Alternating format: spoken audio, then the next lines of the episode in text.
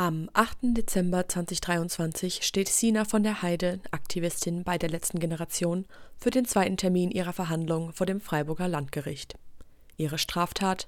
Die Beteiligung an der Blockade einer Freiburger Autobahnauffahrt im Februar 2022. Zusammen mit zwölf anderen AktivistInnen hatte sie dort von der Regierung gefordert, ein Gesetz zu erlassen, das Supermärkte zur Weiterverteilung unverkaufter Lebensmittel verpflichtet. Die letzte Generation fordert unter anderem ein Gesetz, das Containern erlaubt, das Lebensmittelverschwendung reduziert. Nach einer Verurteilung durch das Amtsgericht Freiburg war Sina von der Heide in Berufung gegangen, um in zweiter Instanz zu verhandeln. Der Prozess wurde gestern mit der Beweisaufnahme wieder aufgenommen und endete schließlich mit der Urteilsverkündung. Sina erhält eine Verwarnung mit Strafvorbehalt. 30 Tagessätze a 10 Euro, wenn sie während der einjährigen Bewährungszeit erneut straffällig wird.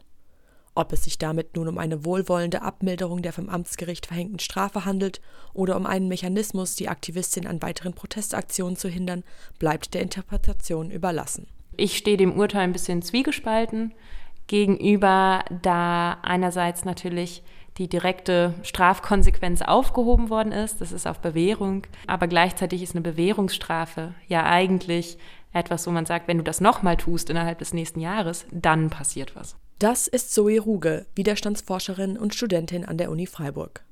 Zusammen mit einer Freiburger Rechtsanwältin hat sie Sina von der Heide vor dem Landgericht verteidigt. Ich treffe beide Aktivistinnen nach der Verhandlung zum Gespräch. Es war eine sehr, sehr spannende Urteilsbegründung, auch ungewöhnlich ausführlich. Ungewöhnlich auch insofern, dass die Begründung nicht zum Urteil passt. Der Richter spricht sich, trotz der verhängten Bewährungsstrafe, für die politische und moralische Richtigkeit der Klimabewegung aus und ermutigt die Aktivistinnen, ihren Protest weiterzuführen. Er sagt, dass soziale Prozesse oft langwierig sind, aber letztendlich mit Erfolg rechnen können. Ich glaube, das war ein sehr positives Zeichen, dass die Frage der Legitimität und der moralischen Frage hier klar heute positiv beantwortet worden ist von dem Gericht. Trotzdem weicht das Gericht nicht von der Rechtsprechung ab.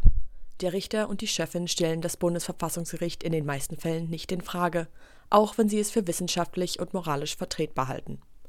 Politische Fragen können nicht durch rechtliche Subsumptionen gelöst werden, sagt der Richter in seiner Urteilsbegründung. Ich glaube, ich nehme aus dem Prozess, so wie auch aus anderen Prozessen, wo ich verteidige oder auch wo ich selbst angeklagt war, den Punkt mit, dass das Gericht nicht über Legitimität von Protestformen entscheidet.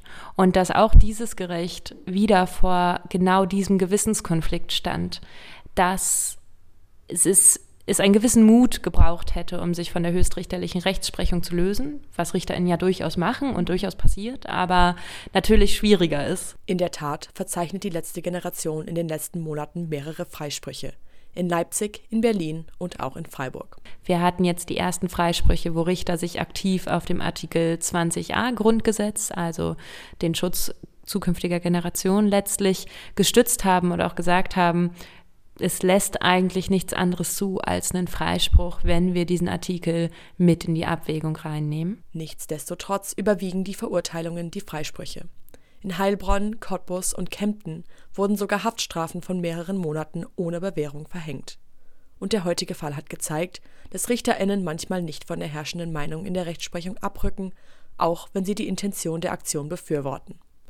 Das lässt Sina von der Heide in Frage stellen, ob Straßenblockaden immer noch der effektivste Weg sind. Für mich persönlich steht schon irgendwo fest, dass ich gerade in der Straßenblockade an sich keine Wirksamkeit mehr sehe. Das kann sich wieder ändern, aber aktuell habe ich das Gefühl, das ist nicht das, worauf wir setzen sollten und wo ich auch persönlich gerade nicht den Weg wieder hin sehe. Eines ist unbestreitbar.